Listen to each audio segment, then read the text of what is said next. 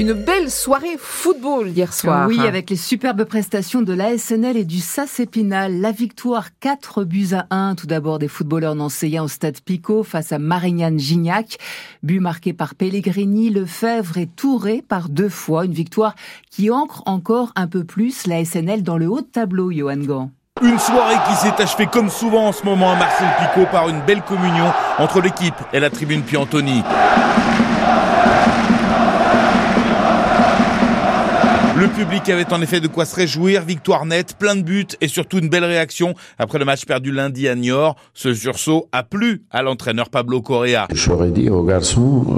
Bravo vraiment, déjà parce qu'on restait sans ce, sentiment d'avoir perdu quelque chose qui nous a échappé quelque chose malgré. À partir de là, c'est bien, je suis très content de la façon qu'ils ont attaqué le match. On s'est rendu le match euh, forcément beaucoup plus facile grâce à l'efficacité. Cette victoire fait basculer l'équipe, estime l'entraîneur nancéen, quatrième à 8 points théoriques du maintien. Le danger d'une éventuelle relégation s'éloigne selon Pablo Correa. Je n'ai pas peur de dire, quand vous rentrez dans la trentaine à 13 journées de la fin, le maintien, il est à, à vue, on, va dire comme ça. On est à combien? 32. Si tu vas bien dans trois matchs, je peux savoir les 40, les 40 points.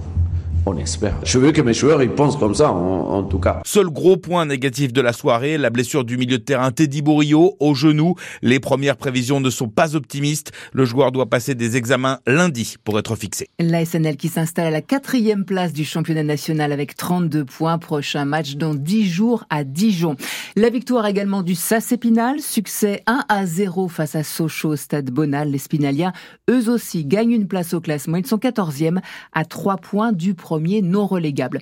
Les basketteurs du SLUC Nancy n'ont pas fait le poids. Eux, hier, euh, face à Bourg-en-Bresse, en Leaders Cup, les Cougars sévèrement battus 109 à 79. Fin de la compétition pour eux. Un homme s'est livré à la police après l'homicide de mardi soir à Tomblaine. Le meurtre d'un quadragénaire tué près de la piscine du Lido. L'enquête progresse. Mohan Shibani, un homme, a été placé donc en garde à vue. Un homme âgé de 41 ans s'est en effet présenté de lui-même au commissariat jeudi matin. Il a aussitôt été placé en garde à vue et son rôle exact dans le déroulement des faits reste à déterminer, explique le procureur de la République de Nancy. Selon nos informations, l'homme, originaire de Vendœuvre, nie les faits. Il se serait présenté spontanément tout simplement parce qu'il se savait recherché, mais il disposerait d'un alibi solide. Il est vrai en tout cas que son âge ne correspond pas avec les témoignages recueillis sur les lieux du drame mardi soir, certains témoins qui ont assisté à la scène expliquent avoir vu un homme d'une vingtaine d'années prendre la fuite le long du canal, laissant derrière lui la victime gisant au sol. Les secours arrivés sur place n'ont pu la réanimer. Nabil, c'est le prénom de la victime, portait deux impacts de balles sur le corps et des plaies par arme blanche. La famille appelle à une marche blanche à partir de 15 heures au départ de Tomblaine ce dimanche. Et cette marche s'élancera devant l'espace Jean Jaurès de Tomblaine donc à 15h demain. Une information judiciaire est ouverte dans la Meuse par le parquet de Bar-le-Duc pour recherche des causes d'une disparition, celle de Lucie, 16 ans, introuvable depuis le 4 février. Elle habite à Vavincourt. Une trentaine d'auditions ont déjà eu lieu, mais n'ont pas permis de la retrouver. Les Occidentaux réclament des comptes à la Russie au lendemain de la mort d'Alexei Navalny, 47 ans, opposant numéro un à Vladimir Poutine. Mort survenue, selon les autorités russes, dans une prison de l'Arctique dans des circonstances encore incertaines. Les Nations Unies demandent une enquête crédible et la fin des persécutions. Londres a convoqué hier soir les diplomates de l'ambassade de Russie.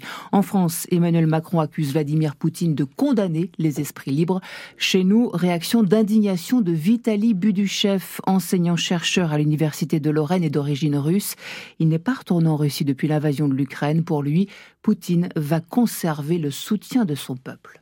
Au début de la guerre en Ukraine, le, régime de Vladimir Poutine était, fragile parce qu'on ne savait pas. Et personne ne pouvait savoir comment le peuple euh, russe va agir face à cette, situation où il fallait partir faire la guerre, non, ne pas seulement soutenir le régime depuis son canapé en regardant la télé, mais partir sur le front, commencer à faire la guerre, perdre sa vie peut-être. Personne ne savait comment le peuple peut agir dans cette situation-là. L'histoire montre maintenant que Poutine, il n'avait rien à craindre finalement. Ce peuple l'a soutenu finalement. Du coup, le, là, le, régime de Vladimir Poutine, il est fort. Il s'est pas affaibli, à mon avis. Au contraire, c'est peut-être renforcé. Et ce n'est pas la mort d'un opposant qui changera quoi que ce soit. Vitaly Boudouchev, enseignant-chercheur à l'Université de Lorraine. Emmanuel Macron et le président ukrainien Volodymyr Zelensky ont signé hier soir à Paris un accord bilatéral de sécurité censé garantir un soutien civil et militaire dans la durée à l'Ukraine en pleine guerre avec la Russie.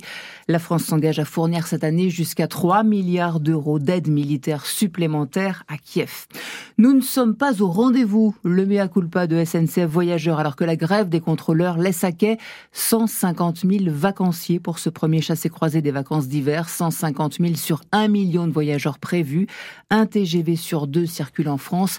Circulation euh, des trains perturbés euh, jusqu'à lundi matin 8 heures par la grève des contrôleurs. Après la Meurthe-et-Moselle, c'est dans les Vosges que la carte scolaire suscite de la colère. 38 suppressions de postes sont prévues dans les écoles vosgiennes à la rentrée prochaine alors que l'effectif d'élèves doit baisser de 556 dans le département. La logique comptable est inacceptable pour Gabriel Hébert, co-secrétaire du syndicat FSU SNU-UPP dans les Vosges, syndicat majoritaire chez les professeurs des écoles.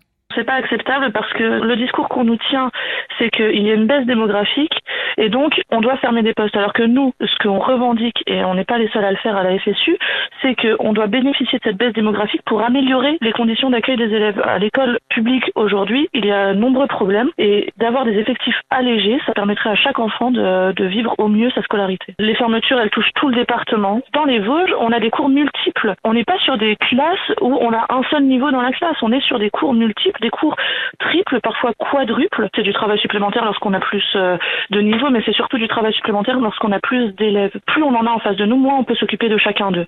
Propos recueillis par Thierry Collin. La réunion d'hier sur la carte scolaire a été perturbée par des parents d'élèves de l'école des Deux Lacs de Xonru. Ils protestent contre la fermeture d'une classe prévue en septembre. La médiation a abouti à Saint-Maurice-sur-Moselle dans le conflit entre la mairie et le conservatoire des espaces naturels. Conflit après l'attribution au conservatoire d'une grande partie des terrains de rouge gazon et des neufs bois. La municipalité s'estimait dépossédée et limitée dans son développement économique. Après une médiation menée par la préfecture, la commune va finalement récupérer 67 hectares de terrain, le conservatoire 45. Le conservatoire et la mairie vont devoir signer une convention sur la gestion du site. 7h07.